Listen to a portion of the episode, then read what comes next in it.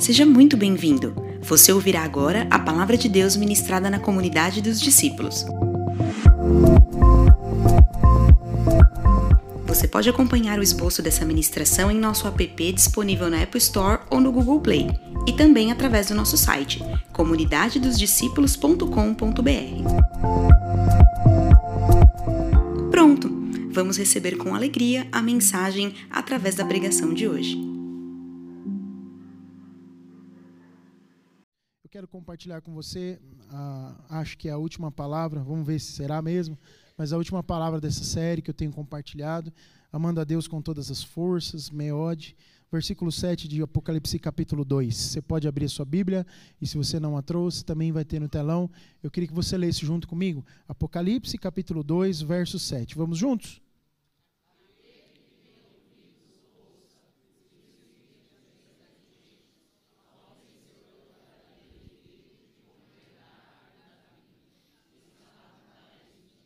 Glória a Deus.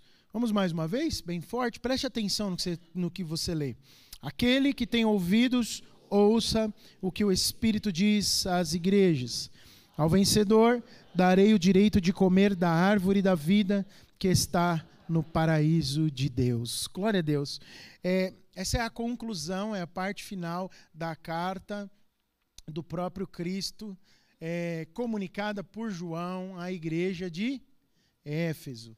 E aí, quando você for mais adiante, você vai ver que toda a conclusão das cartas para as sete igrejas da Ásia, elas terminam com uma declaração como essa: ao vencedor. E aí é uma promessa de Deus. E nessa primeira promessa de Deus, a igreja de Efésios, ah, você lembra com certeza de toda a exortação que eles recebem do conteúdo da carta para a igreja. Primeiro o Senhor diz para eles o quê? Elogia as boas obras, não é verdade? Ou não começa assim a carta para os Efésios? Olha, vocês têm feito boas obras. Vocês é, são ortodoxos na maneira de viver, julgam bem as palavras das pessoas que pregam, sabem discernir os espíritos, sabem se a palavra é de Deus ou não.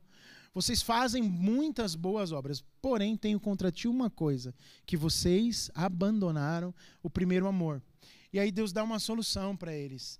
Mas lembra de onde você caiu e volta às práticas das primeiras coisas. Lembra-se de onde você caiu, arrepende-te e volta à prática das primeiras coisas. E ele conclui dizendo: Ao vencedor eu darei comer da árvore da vida. Mas antes de fazer a promessa, ele diz o seguinte: quem tem ouvidos, ouça o que o Espírito diz às igrejas. Diga mais forte essa frase. Quem. O que isso quer dizer, né? Quem é espiritual e consegue entender aquilo que eu estou dizendo, em outras palavras, João está dizendo isso. Porque todos têm ouvidos, não? Temos ouvidos, ouvimos. Todos estamos ouvindo a mesma mensagem, mas precisa de percepção espiritual para compreender aquilo que ele está dizendo. Não é algo meramente natural que está sendo mencionado aqui. Irmãos, eu posso pedir para aumentar um pouquinho o microfone? Eu estou me esforçando aqui para falar.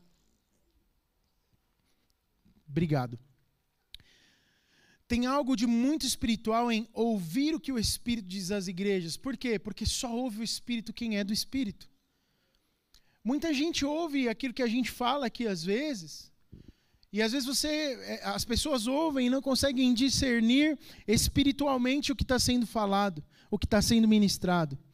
Quem tem o Espírito de Deus tem ouvidos para ouvir coisas espirituais. Sem o Espírito de Deus é impossível discernir ou entender coisas que são do Espírito. As coisas do Espírito só podem ser discernidas e percebidas por quem é espiritual. E muitas vezes você pode, mesmo com o Espírito Santo de Deus morando dentro de você, sufocá-lo, prendê-lo aí dentro de você com a sua alma e permitir que os sentimentos, as emoções, as tribulações, aquilo que aflige o seu coração, é, tenha mais voz do que o próprio Espírito falando para você. E aí você não vai conseguir é, ser pleno, ser abençoado, ter êxito na sua vida, voltar ao primeiro amor. Por quê? Porque o Espírito não está tendo voz dentro de você. Mas ele continua no texto e diz: ao vencedor. Se você quer ter um coração que arde por amor a Cristo, por amor a Deus, tem uma batalha a ser vencida voltar às primeiras práticas, viver intensamente o primeiro amor, buscar a Deus com todas as suas forças, amando Ele acima de qualquer coisa, exige uma disposição interior de lutar por isso. Jesus, certa feita nos evangelhos, ele fala que o reino de Deus ele é conquistado com força. E quando você para para pensar na prática da vida cristã, nós somos salvos pela graça de Deus e não precisamos fazer nada para merecer isso. Até porque não havia poder em nós para merecer tão grande e poderosa salvação. Não há nada que você possa fazer, e nem nada que você deixe de fazer, que vai fazer Deus amar você mais ou menos. Está definido que ele amou o mundo de tal maneira que deu seu filho para todo aquele que nele crê não pereça, mas tenha vida eterna. Jesus foi enviado pelo Pai para morrer por nós, porque é um amor que é inimaginável por nós que nos alcançou. Mas essa graça que nos alcançou tem um propósito em si, a graça na minha vida e na sua vida para a salvação, ela não, é, não tem um propósito em vão. Deus nos alcançou com um propósito. Deus nos é, incluiu em nós, no nosso ser, em quem nós somos, é, muitas coisas com um propósito muito específico. Deus nos conecta a pessoas. Deus envia pessoas de toda parte do mundo. Ontem eu estava conversando com uma irmã preciosa nossa, lá de África, de Angola, e que tem muitos irmãos da família dela aqui, irmã Emília, que está ali. É, e tem outros irmãos, irmão Laurindo, que tá, é, chegou há poucas semanas no Brasil. E tem vários desses irmãos aqui, né? Começou, a família que chegou primeiro foi a Darlossa é, e todas as suas crianças, Efraim, Manassé e por aí vai. O Bênção, a Graça, olha o nome dessas crianças, que maravilha. E aí, ontem eu conversando com ela, junto com a pastora Daisy, a gente estava falando sobre os propósitos de Deus em conectar vidas. Como é que alguém sai de Angola e vem parar no Brasil, na zona leste de São Paulo, e começa a, a desenvolver conosco um relacionamento que agora me conectou a um pastor, ao pastor que era o pastor deles lá em Angola. Tem sido muito precioso falar com esse amado irmão. A gente tem é, sonhado coisas juntos. Já acredita num negócio desse? Deus faz coisas que a gente não imagina. Portanto, família que você nasceu, os amigos que você tem hoje, o lugar que você trabalha, as conexões que Deus tem proporcionado na sua vida, tem um propósito muito claro e definido. E a graça de Deus nos salva com o propósito de que essa malha que já foi pensada por Deus para toda a eternidade, ela seja costurada ao longo da nossa vida. Portanto, tem coisas que às vezes você não está entendendo o que está acontecendo. Você não entende o que precisa ser feito ou deixar de fazer. Mas o Senhor te fala com clareza. Ouça o que tu, eu estou te dizendo. E quando você quer ser vencedor, né, especificamente sobre isso, né, o que, que estamos falando? Se arrepender e voltar às primeiras práticas. Amar o Senhor com toda a intensidade do nosso coração. Ser vencedor nisso passa por vencer as nossas lutas interiores por conquistar aquilo que o Senhor já conquistou na cruz por nós. Mas sabe, essa conquista é uma tomada de posse do que Jesus já fez. E muitas vezes a gente, porque Jesus já fez algo tão grandioso, a gente entra numa vida passiva, numa vida meio letárgica, numa coisa é, que parece que a osmose nos levará a alguma, algum lugar. Nunca levará. Nunca levará. A graça de Deus ela é operante, ativa preguiça, sabe? Essa coisa parar, deixa que Deus vai fazer, amém. Deus vai fazer. Enquanto eu aguardo no Senhor, eu clamo, eu oro, eu guerreio espiritualmente, eu dobro os meus joelhos, eu me preocupo, sim, eu procuro ver as coisas nas perspectivas de Deus e eu sou ativo nisso, eu não sou alguém parado. Isso é lutar. Vencedor é quem tem essa consciência Aliás, só pode vencer quem tem essa consciência da luta espiritual que se vive diariamente. Diariamente o Senhor te chama para uma batalha que é espiritual. A nossa batalha não é contra, contra pessoas, contra figuras, contra coisas materiais, mas ela é contra principados e potestades, inimigos da nossa alma. Existem demônios que trabalham com constância para destruir tua família, para destruir tua casa, para te roubar o um emprego, para tirar a alegria do teu coração, para trazer destruição na sua casa. Mas você, quando tem consciência e ouve pelo Espírito o que ele mesmo diz, você luta, você batalha. E a primeira coisa pela qual você luta é para viver uma vida próxima do Senhor, amando a Ele com todas as forças, porque isso é chave para você ser vitorioso. Irmãos, quando você ama Deus e você tem intimidade com Ele, Deus te faz chegar antes. Ele te dá a palavra-chave na hora que você precisa. Ele te ajuda no momento de aflição. E se você não consegue nem orar, a Bíblia diz que o Espírito Santo, com gemidos inexprimíveis, ora por você. Essa batalha é a batalha do crente. Então nós precisamos ser vencedores, queremos ser vencedores, desejamos ser vencedores, mas não podemos esquecer que vitória é precedida de batalha, de luta, de guerra, de posição, de soldados. Soldadas. Existe soldadas? Quantas soldadas de Jesus nós temos aqui? Quantas guerreiras do Senhor tem aqui? Digam amém. Irmãs, vocês são fundamentais nisso.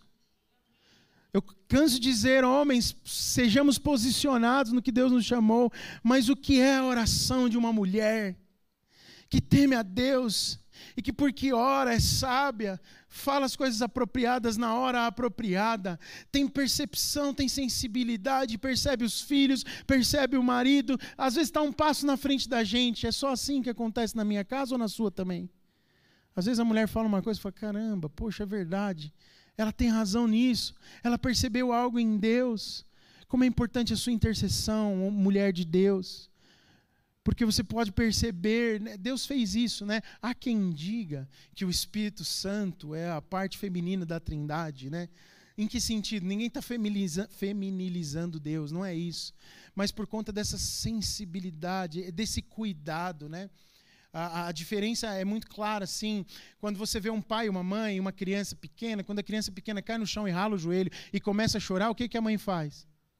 Oh, minha pitutinha do mamãe, vem aqui, mamãe dá beijinho. E o pai fala, levanta, menino, isso vai passar.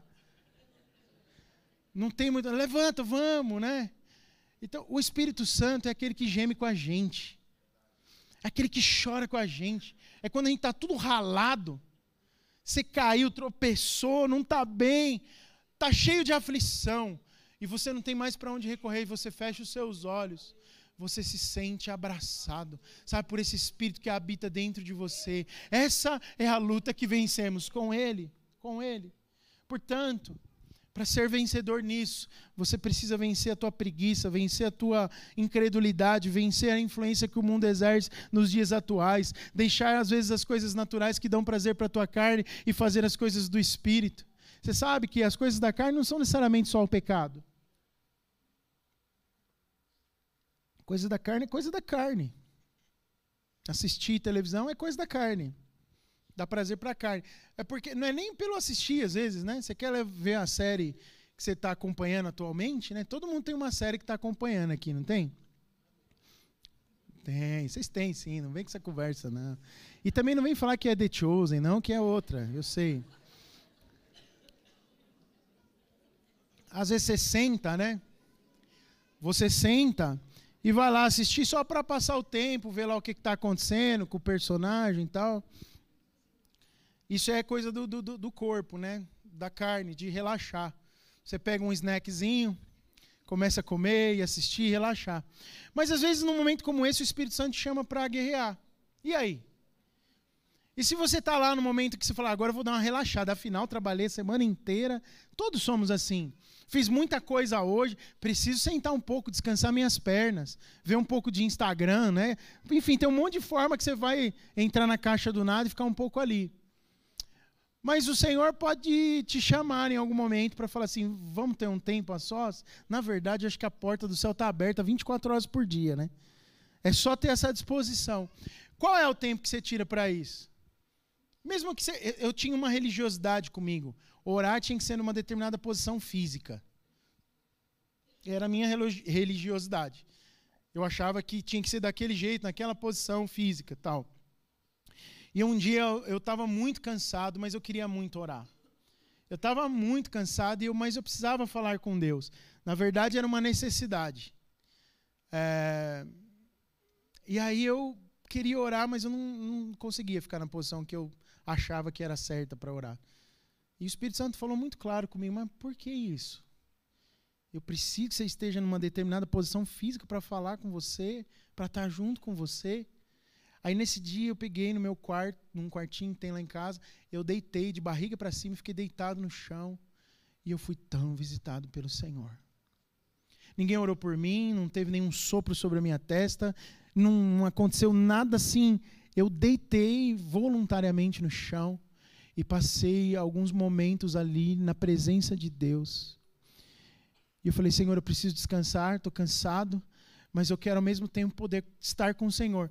Aí eu fiquei, eu, mudou minha perspectiva. Você sabia que o seu momento de descanso, de relaxamento físico, pode ser conversando com Deus?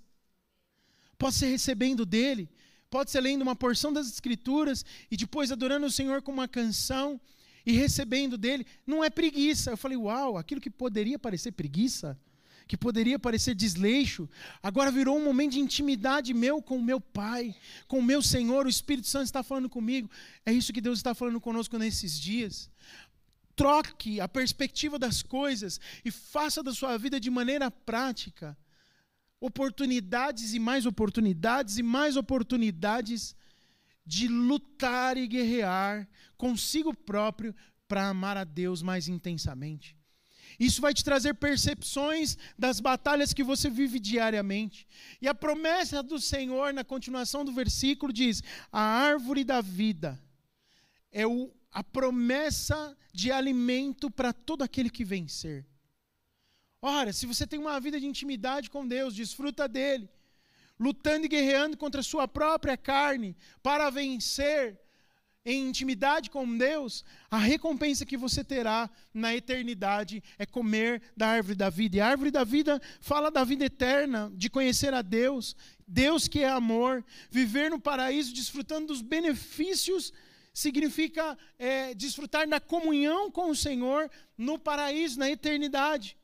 E o céu só é o céu porque lá é o lugar onde Deus habita. E Deus habita, e, e aonde Deus habita há a intensidade de amor, porque Deus é amor. Nós vamos desfrutar desse amor pleno e abundante do nosso noivo amado, do nosso Pai celestial, quando estivermos com Ele na eternidade, comendo da árvore da vida. A recompensa do amor é mais amor em perfeita comunhão com Deus. A recompensa de amar a Deus intensamente é receber de Deus intensamente amor. É muito precioso você pensar nisso. Ah, originalmente, você deve lembrar, se você vê isso lá no Gênesis, que a árvore da vida ela estava no meio do jardim do Éden. E ela se torna uma promessa aqui em Apocalipse. Adão e Eva eram livres para comer da árvore da vida. Sim ou não? Você lembra disso? Tinha a árvore da vida, tinham outras árvores e tinha a árvore do conhecimento do bem e do mal. E Deus disse: só não vai comer dessa, mas comam da árvore da vida. E depois que eles pecaram, o que, que acontece? A árvore da vida é retirada, eles não têm mais acesso, são expulsos do jardim e não têm mais o privilégio de comer da árvore de Deus, da árvore que lhes traria vida. Comer é como nós podemos hoje comer de Cristo. É como se alguém falasse para nós hoje, ó, acabou, não tem mais Espírito Santo, nem Jesus. Você imagina o desespero? Já pensou assim, cheguei, você chega com acabou, não tem mais, não tem aonde recorrer. Você vai orar, vai ser oco que nem uma lata velha batendo, você não vai ouvir mais Deus.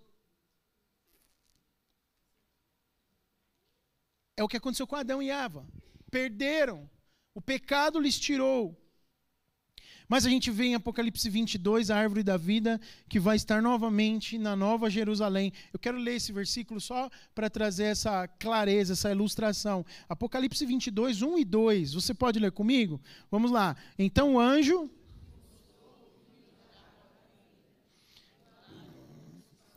Fluía do trono de Deus e do cordeiro, no meio da rua principal da cidade. De cada lado do rio estava a árvore da vida Doze. Todos os meses. As folhas da árvore servem para a cura das nações. Aí dá para dar aquela viajada, né?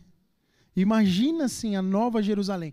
Apocalipse 22, é, ele narra uma situação já do que a Bíblia chama de novos céus e nova terra. No Apocalipse 21, é, o Senhor fala do fim do milênio e ele diz assim: Olha, agora não haverá mais morte, pranto, angústia nem dor. E ele lança, é muito forte o, te, o capítulo 21. E ele lança no lago de fogo todos aqueles que não tinham um nome escrito no livro da vida, ou seja, aqueles que não reconheceram Jesus, o inferno, a morte e Satanás. Ou seja, depois do reino milenar de Cristo na terra, após a volta do Senhor, ainda há esse evento que, nos leva a compreender que durante os mil anos, Satanás ainda terá alguma ação nas nações da terra. Mas o Senhor põe um ponto final aí. E aí no capítulo 22, começa no versículo 1, ele diz assim: Olha, aqui é o momento em que virão novos céus e nova terra, e na nova Jerusalém, aí ele fala: vai ter lá uma, uma linda cidade, com um rio que flui do trono de Deus, e a árvore da vida estará plantada à margem do rio, dos dois lados da margem, dando fruto 12 vezes por ano, uma vez por mês. Aí eu fiquei pensando, eu não entendo nada de agricultura, tem alguma fruta. A gente estava falando esses dias sobre isso. Tem alguma fruta que dá todo mês? Acho que não, né? Não existe isso, né? Ela tava, a gente estava falando disso porque você vai na feira hoje, fora de época, tem, por exemplo, morango. Mas não é um morango que nem o morango da época. Já percebeu isso? É assim, você come aquele morango, mas parece que não é um morango verdadeiro. Não é um morango que, sei lá. Mas Deus fala aqui, olha, vocês vão ter suprimento todo mês.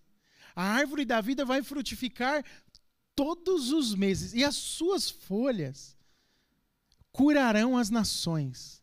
Que coisa maravilhosa é você pensar que há uma promessa de Deus, que a gente pode concluir que Deus planejou uma fonte que é perpétua e inesgotável de alimento, de bênção e de cura para as nações. É, às vezes, você pode ficar até confuso sobre isso, mas eu quero voltar no começo do versículo e dizer para você: quem tem ouvidos espirituais, ouça o que o Espírito diz à igreja. Tem coisa que nenhuma teologia profunda, nenhum exegeta super, ultra, master vai conseguir enfiar na sua cabeça. Você fala, o que, que ele quer dizer com a rua de cristal, a cidade majestosa, o rio que flui do trono de Deus, a árvore da vida, o alimento? O que Deus está falando com você é que na eternidade com Ele haverá bênção constante, eternamente, para aqueles que servem o Senhor e o amam intensamente com todas as forças enquanto vivem aqui nessa terra. Tem uma promessa de Deus para mim e para você. Apocalipse tem lá suas figuras. Apocalipse tem lá a sua forma de explicar aquilo que para nós, às vezes pode ser simplesmente traduzido como viver intensamente, plenamente a bênção de Deus eternamente. Se eu perguntar para você, você quer viver na morte? Você quer é, passar para a eternidade na morte ou na vida? É óbvio que a sua resposta é a vida. Quantos aqui querem viver eternamente com o Senhor? Digam amém. A promessa que temos é que haverá alimento espiritual e cura para as nações enquanto enquanto existir a árvore da vida e a promessa que é eterna. É eterna. O Senhor restaurará aquilo que no início foi perdido por causa do pecado. Mas eu quero falar com você hoje também para ampliar só um pouquinho essa questão para nós, para os nossos dias, sobre o, uh, o que pode nos levar a isso. Sobre essa luta, aquilo que eu enfatizei agora falando do versículo 2, ao vencedor. É, sobre essa busca por alimento espiritual, por ser nutrido espiritualmente para vencer e para ser um vencedor. E há um alimento para hoje. O alimento é o Senhor. Diga comigo, o alimento é Cristo. Cristo é tudo. Cristo ele é mostrado de capa a capa da Bíblia. Mas o alimento que nós precisamos comer hoje para um dia herdar a promessa da árvore da vida na Nova Jerusalém é Jesus. Por meio da vitória de Cristo no madeiro, uma árvore maldita, nós vamos ter um dia acesso à vida eterna e à árvore da vida, que vai nos dar alimento, saúde, vigor, restauração. Mas hoje no Senhor nós podemos ter estas coisas. A árvore que é Jesus, Cristo, o nosso alimento, ele também é dito nos evangelhos com outras figuras e especialmente como alimento para nós. O Senhor é o nosso alimento. Em João 15, a gente vê Jesus se mostrando como a videira verdadeira, que é, compartilha a sua seiva, a sua vida com os seus ramos, que somos nós porque estamos enxertados nele. E por ter seiva da videira principal, da árvore principal, podemos frutificar. Então o Senhor é esse provedor de recurso de saúde, de frutificação para nós. Se por um lado a gente vai ter acesso liberado à árvore da vida, que frutifica todos os meses e que é cura para as nações, por um outro lado, antes que esse dia chegue, nós vamos ter acesso a essa plenitude, é, nós vamos viver diariamente dependentes de se alimentar de Cristo. Por um lado, ansiamos uma promessa eterna, num tempo em que não haverá mais angústia nem dor, a gente não consegue nem ter mente para isso. Você não vai ter boleto para pagar. Oh, aleluia. Não vai chegar um e-mail lá falando: olha, se você não pagar, teu nome vai para o Serasa. Não vai ter mais isso. Nossa, irmão, dá um alívio, né? Vai estar tá tranquilo. E você vai estar tá bem alimentado, saudável, feliz e não vai ter boleto para pagar. Você pode dar glória a Deus? Aleluia. A gente não consegue imaginar o que é isso, mas o Senhor Jesus Cristo mesmo no tempo presente para o dia de hoje, quer nos trazer a paz que nós encontraremos plenamente quando comermos da árvore da vida na Nova Jerusalém. Ele quer fazer isso por mim e por você. Em João 6, e aí eu quero olhar um pouco para esse capítulo amplo da, do Evangelho de João.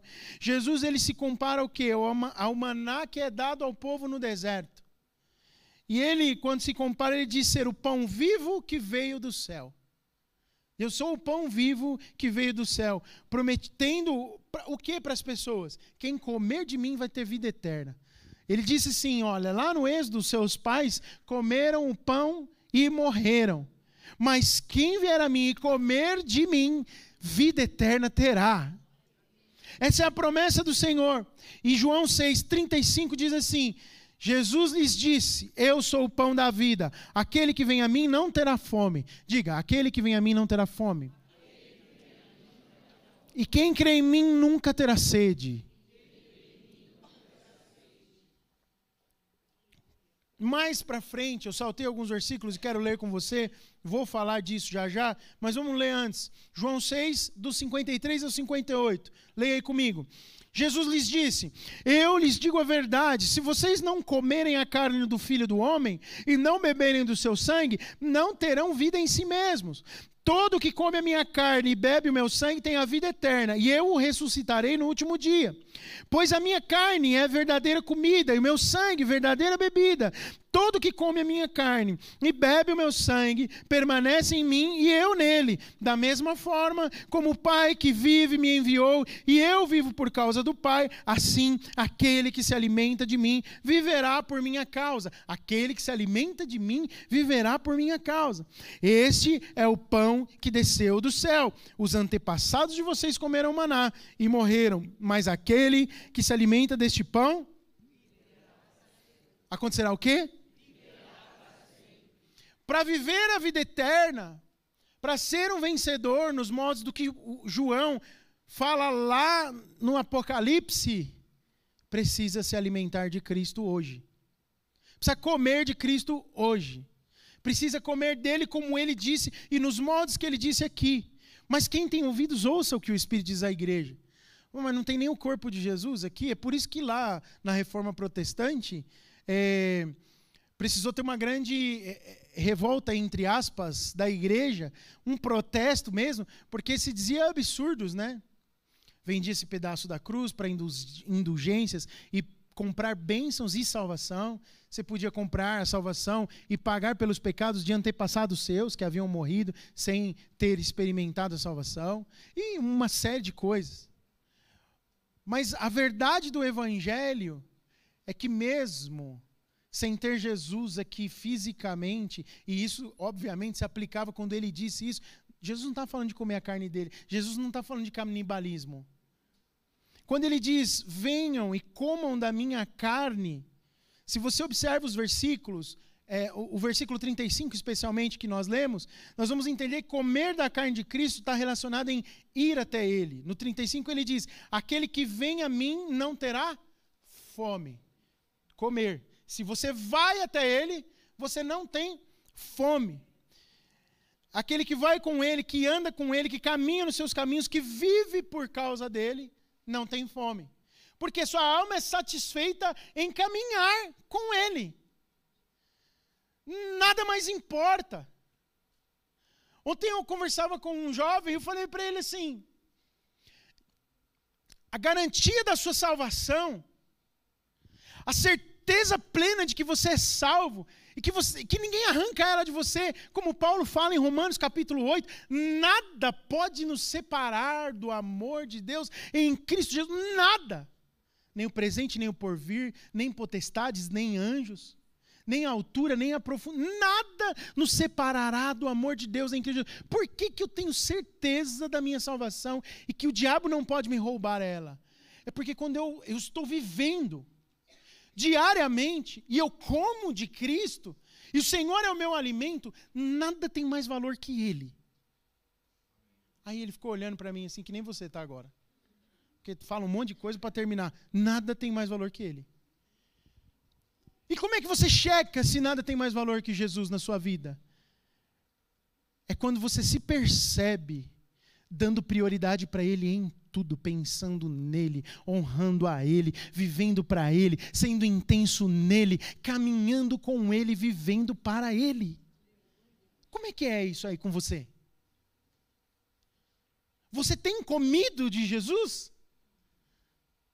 O que, que ele disse? Quem comer de mim nunca mais terá fome. Quando nós nos alimentamos do Senhor nesse nível, nós não somos murmuradores de plantão, nós vivemos um contentamento inexplicável.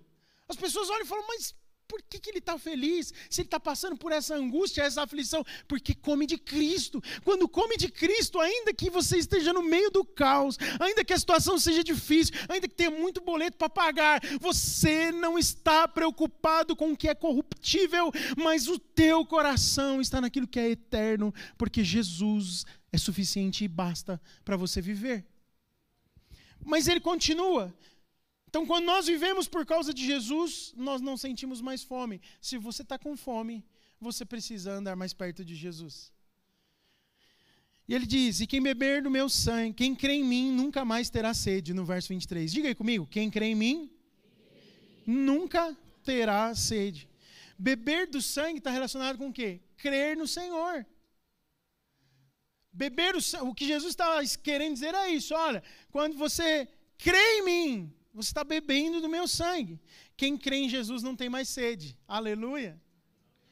Você já viu gente andando nos dias atuais, morrendo de sede, desesperado por beber alguma coisa que lhe traga frescor num dia de calor exaustivo.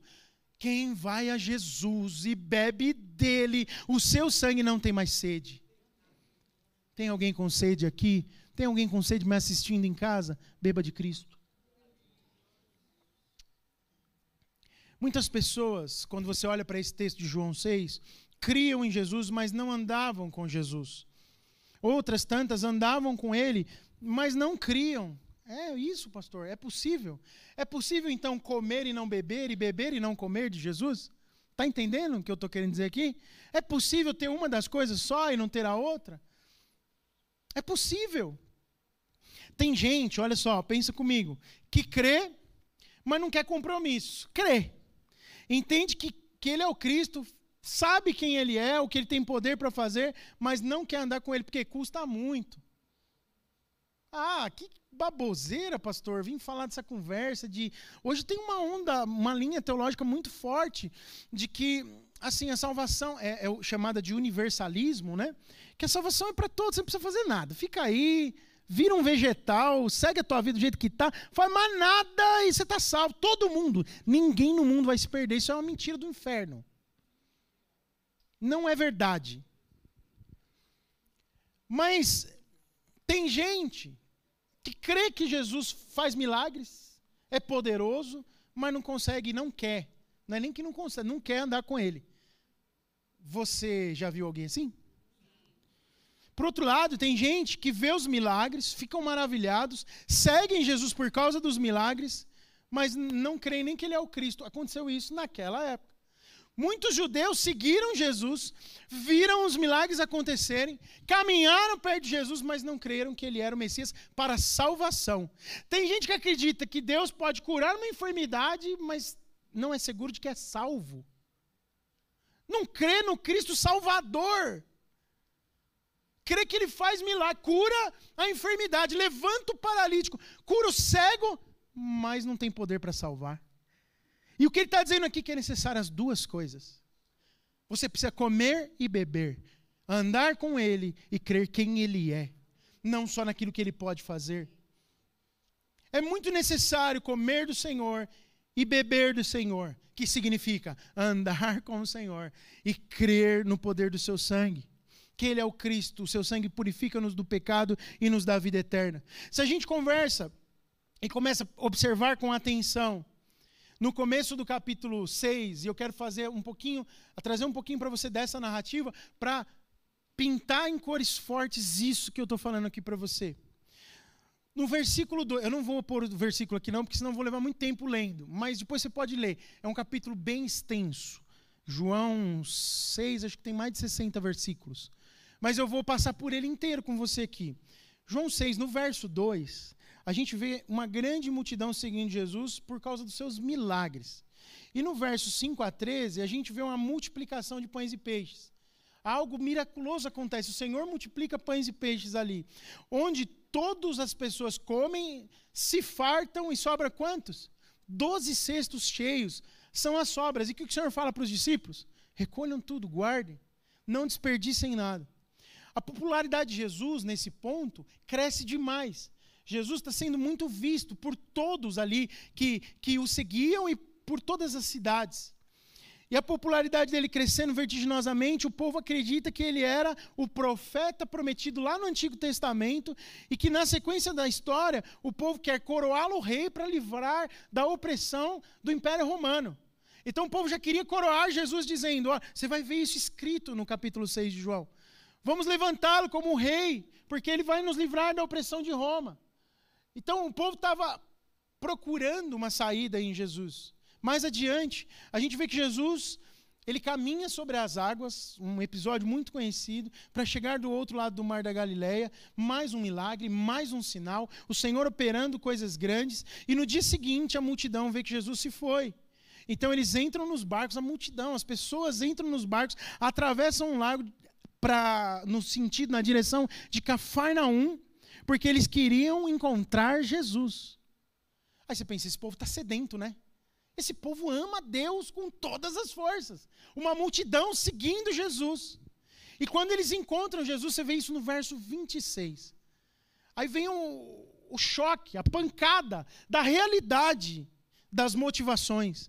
Eles são confrontados com as palavras do próprio Jesus, que dizia para eles assim: Vocês não estão me procurando por causa dos sinais agora. Vocês estão me procurando porque faltou pão para comer. É o Senhor quem falou.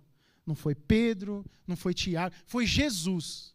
E eu tenho certeza que se Jesus não tivesse dito aqui, muitos de nós iam falar: ah, Senhor, você está julgando o coração das pessoas. Como assim? Eles estão. Eles pegaram um barco, se apinharam nos barcos, atravessaram o mar da Galiléia, vieram até aqui a Farnaum, estão te buscando, e o senhor vem falar que eles estão aqui por causa de comida. A gente não é assim? Hoje em dia tem uma regulamentação cibernética, né? Que todo mundo é juiz de tudo.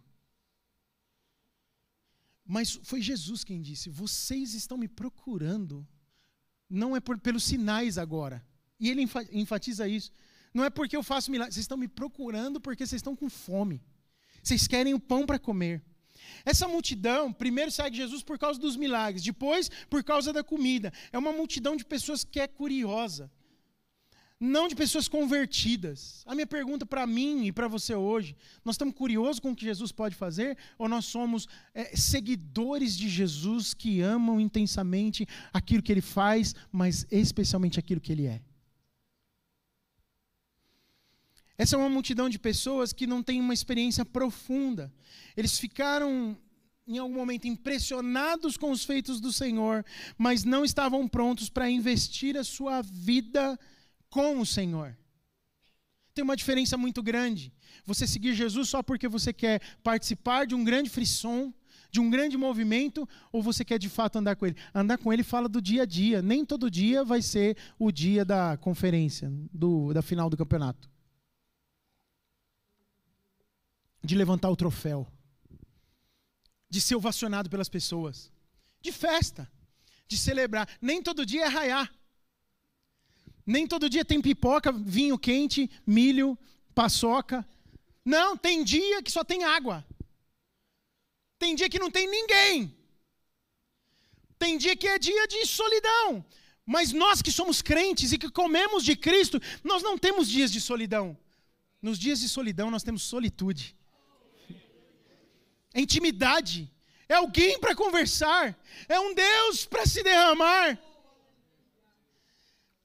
Quando a gente busca coisa errada, a gente corre o risco de viver dias de solidão. Mas quando a motivação do, do coração está certa, nós encontramos um Senhor que é Senhor, inclusive nos momentos em que parece que nada mais existe. E o Senhor exorta esse povo de uma maneira muito forte, a palavra é forte. Ao ponto de que alguns dizem, Senhor, mas que isso? Por que, que o Senhor está falando desse jeito? O relacionamento deles com Jesus, de pessoa, dessa multidão, era tão significativo, trazendo para os nossos dias atuais, como curtidas no Facebook, no Instagram. Tão consistente quanto isso. Seguidores no Twitter. Eu percebo, é, assim, alguém perto, assim, não tão perto de mim, é, mas eu, eu vejo a importância que se dá para isso, né? Isso acontece muito com os jovens. E eu não estou nem condenando isso, eu acho que é cultural mesmo. Mas precisamos tomar cuidado, porque a amizade ficou virtual, né? Aí assim, alguém posta um negócio, postou lá qualquer coisa que você fez. Qualquer coisa. Aí a pessoa fala assim: "Nossa, mas fulano nem me curtiu". Ou não repostou, ou não, não é mais meu amigo. Não é possível, a amizade está diminuindo. Você imagina se eu postar um dia na academia e você não curtir? Por favor, né? É por isso que eu não postei nenhuma vez ainda. Para eu não ficar mal depois, decepcionado. Isso é vazio. Não é isso que me conecta a você. Aliás, não pode ser. Sim ou não? Mas é pecado fazer? Não, não é. Tá tudo bem. Se você curtiu o que eu posto, tá legal. Se você não curtir, tá legal igual. Tá, mas tá tudo bem mesmo. Tá tudo bem para você também? Porque isso é vazio. Isso é virtual, isso é. O que vale é aqui, ó, o dia a dia. É, é relacionamento real. É, é. A sua igreja não, nunca vai ser a igreja lá do pastor que você admira, que prega na internet. Não vai ser, porque ele não sabe quem você é. E você pode achar a palavra dele espetacular, maravilhosa, e realmente tem um monte que é mesmo. Só que o dia que você começa a andar com ele, e dá dois tropeção na canela dele, caminhando junto com você, aí você vai falar: hum, mas não é assim que você prega. Você prega diferente disso. Não é verdade, Eliezer? Convive comigo uma semana. Aí você vai saber de fato quem eu sou. Sim ou não? É isso que vale a pena. É disso que Jesus está falando. Comer dele e andar com ele todo dia. E é um clamor para nós nesse tempo. Sabe, sair dessa cultura que é muito vazia, pobre. Não é isso que Deus tem para nós. Hoje você tem um milhão de seguidores, amanhã você é cancelado e perde todos. Não é? Tem gente que é que os milionários, né? Eu sempre falo isso às vezes, né? A gente ouve as grandes transações de gente famosa, especialmente esportistas. Então os caras fazem contrato de milhões e milhões e milhões. Aí você assim, agora a questão não é mais nem o dinheiro, a, a sobrevivência da quarta, quinta geração. É só onde ele quer morar e o que ele quer viver. Porque qual é a diferença, honestamente, de você ter um bilhão e de você ter cinco bilhões? O que, que 5 bilhões compra a mais para satisfazer a tua alma que um bilhão não compraria? Eu sei, vai ter algum louco que vai falar: não, tem um negócio aqui. Tem. Talvez um submarino que te leva para ver o Titanic. Mas aí tem gosto para tudo, né?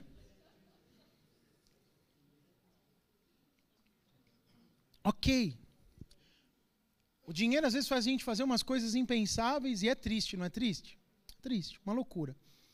Mas tudo bem, não estou nem julgando isso. Mas a gente precisa parar de ser vazio, porque a, as pessoas às vezes medem isso. Nossa, eu tinha 10 milhões de seguidores, agora estou com 9, né? O que, que muda isso? Quem são esses 1 milhão de pessoas? Quem são esses 9 milhões? Nós não podemos viver num mundo é, vazio, de forma vazia. Deus nos chama para viver com consistência. E comer do Senhor é que traz consistência para nós.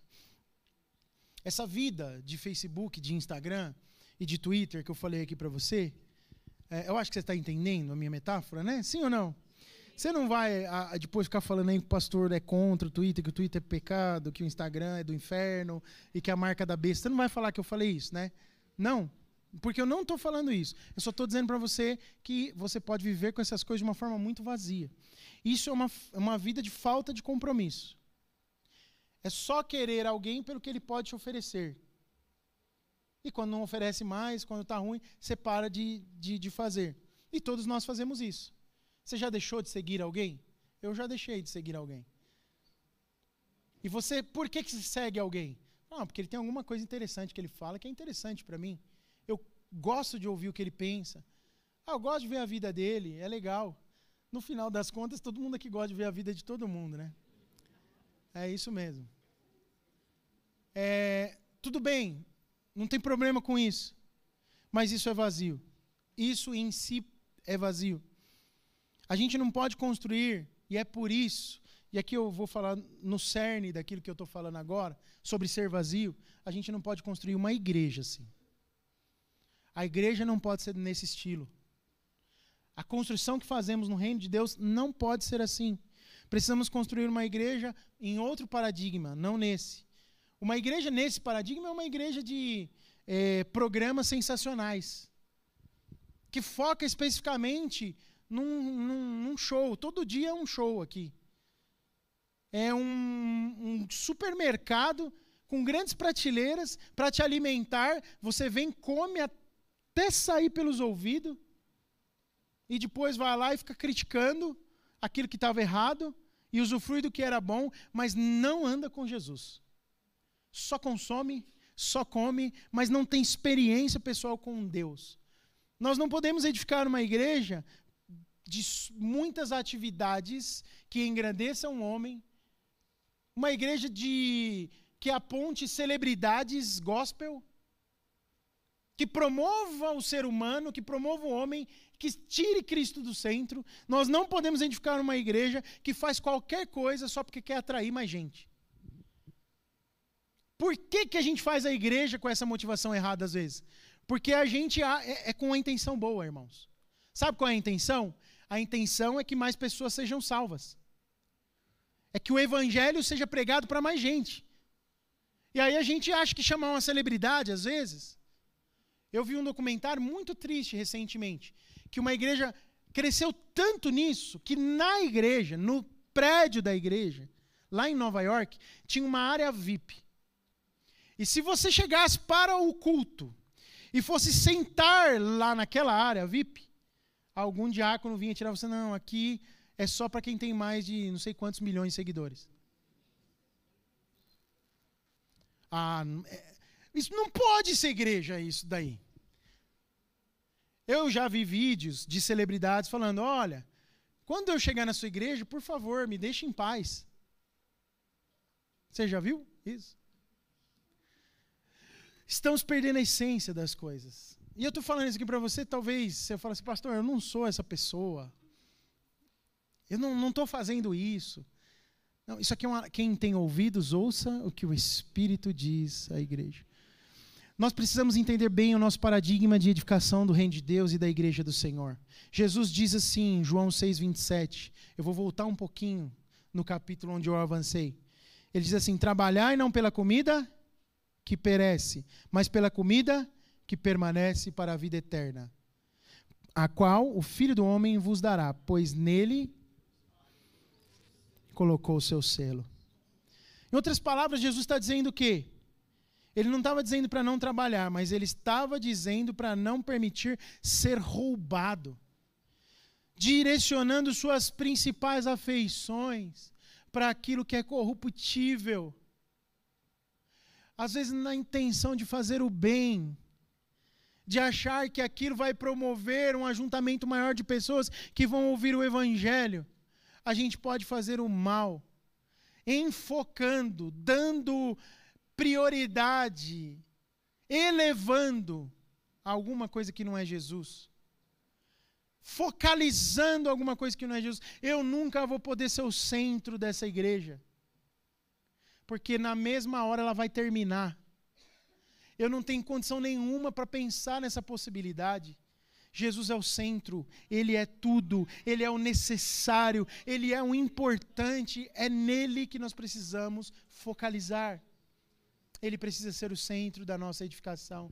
E você começa a edificar a igreja do Senhor na sua própria vida, primeiro, comendo dele, para um dia comer da árvore da vida lá na eternidade, fazendo isso na sua casa, com os seus trazendo vida de Deus para o convívio do teu lar, e isso vai se refletir na comunidade de fé que você faz parte. Não é o inverso. Não é o inverso. Aqui não é o supermarket de compras que você vem e busca uma bênção, busca um dom, busca uma palavra sábia, busca uma música boa. Não, aqui é um lugar onde você vem para cultuar a Deus, ser cheio do Espírito Santo e você abençoa ainda os irmãos. Você oferta, você entrega a palavra, você flui no Espírito Santo, mas aí de lambuja o Senhor faz coisas grandes, porque enquanto nós cuidamos daquilo que importa para Ele, Ele cuida intensamente de nós. Essa é a vida que o Senhor nos chamou para viver. E eu quero concluir perguntando para você: o que tem te nutrido hoje? Você está com expectativas na árvore da vida lá na Nova Jerusalém? Tá ou não? Mas o que tem te nutrido hoje? Coisas corruptíveis ou Cristo? Aquilo que nos nutre pode aumentar ou diminuir o amor que sentimos pelo Senhor. Eu concluo meu pensamento sobre essa série de palavras com esse dizer: o que nutre você, o que você come, o que você se alimenta, pode aumentar ou diminuir o amor que você sente pelo Senhor. O que, que você está comendo? O que, que nós estamos comendo? O que, que nós estamos comendo? Eu escrevi uma frase, queria que você lesse comigo. Ela está aí. Amar a Deus com todas as forças está intimamente ligado àquilo que comemos e, sem dúvidas, conectado à vitória de, na Nova Jerusalém, comer da árvore da vida ou com a derrota da morte eterna. Ou nós teremos a vitória de comer da árvore da vida na eternidade, ou nós teremos a derrota da morte eterna. E o que você come, e o que te nutre, e o que te faz estar de pé, é o que determina aonde você vai chegar. Amém, irmãos? Glória a Deus. Fique de pé, eu quero orar com você. O, pedi os irmãos do som. Tem um pedestal aqui que cabe esse microfone. Vocês me ajudam com isso? Eu usei na oração. Aqui. Queria que você fechasse os seus olhos por um instante e pensasse assim, como aquela pergunta que eu falei que eu fiz para aquele jovem ontem. Jesus tem mais valor que tudo? Jesus tem mais valor que tudo? Mesmo, feche os seus olhos e pensa nisso. Agora eu queria que você pensasse nas coisas naturais que têm muito valor para você. Começa por quem você quiser, pela esposa, pelo marido, pelos filhos pela casa, pelo carro. pelo pai, pela mãe. Não importa a ordem das coisas. Pensa nas coisas que têm muito valor para você.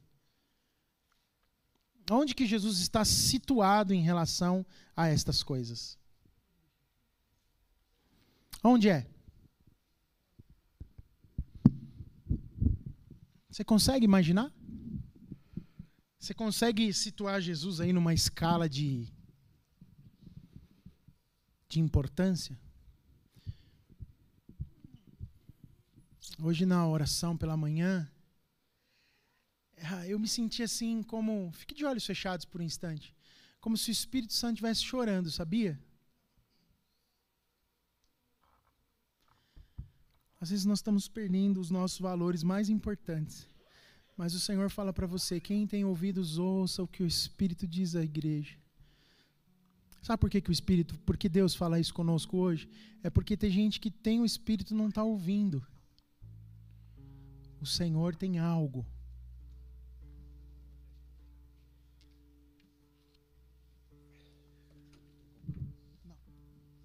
O Senhor tem algo para fazer em você. Nesse tempo, com essas palavras que estamos ouvindo e compartilhando, com a vida que estamos vivendo aqui, ele quer saber qual é a sua disposição de amá-lo realmente intensamente. Você tem disposição de amar o Senhor intensamente? Você troca os teus sonhos pelos sonhos de Deus? Você teria disposição de falar, Senhor, eu não quero mais nenhuma realização natural. Eu só quero o que for a tua vontade para mim. Aí você pega as viagens que você quer fazer, o, o, dinheiro que você quer ganhar, as conquistas que você quer ter, põe tudo debaixo daquilo que Deus planejou anteriormente para você. Pode ser que algumas dessas coisas aconteçam, pode ser que outras não, mas você vai ser pleno assim. Você consegue acreditar que vai ser pleno assim? Ou você ainda continua querendo achar que aquilo que você planejou é o que é melhor para você? Eu queria que você, de olhos fechados, pusesse a mão no teu coração agora e tivesse uma conversa franca e sincera com Deus. Esperamos que o Espírito Santo tenha inspirado você através dessa palavra. Siga-nos em nossas redes sociais pelo arroba CMDDoficial. Comunidade dos Discípulos, uma família, muitos lugares. Até a próxima!